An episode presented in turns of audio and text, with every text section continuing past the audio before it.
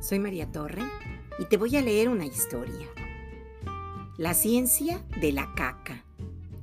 Escrito e ilustrado por Frédéric Marais, publicado por Editorial Océano.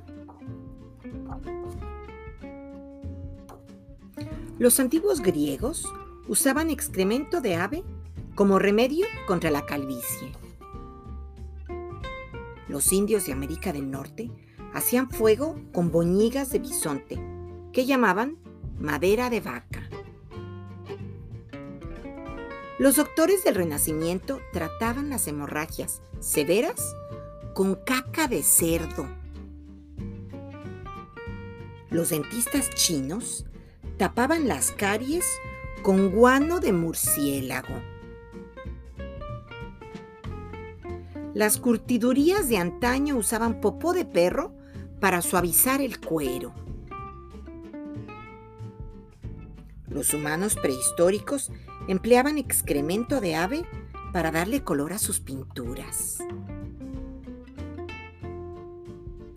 En tiempos del Imperio Romano, los médicos usaban hiel de pescado para curar las enfermedades de los ojos.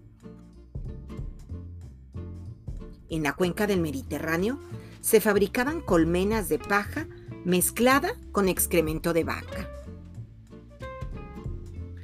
Por más de 3.000 años, la caca de cachalote, también conocida como ámbar gris, se ha usado para elaborar perfumes.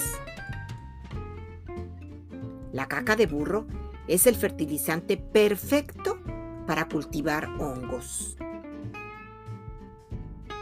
En Tíbet tras usarlas como combustible, las boñigas de yak sirven como esponja para tallar los platos.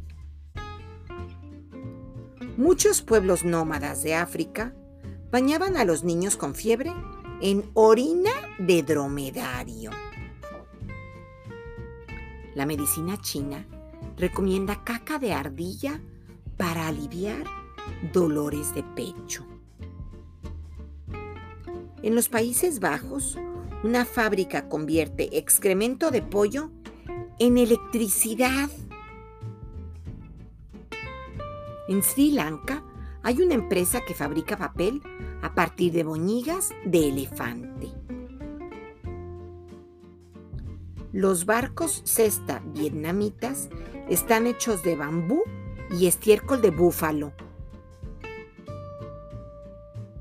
En el Congo, un cosmetólogo inventó una crema de belleza compuesta de baba y caca de caracol. En China, un granjero cultiva plantas de té en trozos de caca de oso panda. En el archipiélago de Indonesia se produce el café Kopi Luwak, cuyos granos se recogen del excremento de la civeta asiática.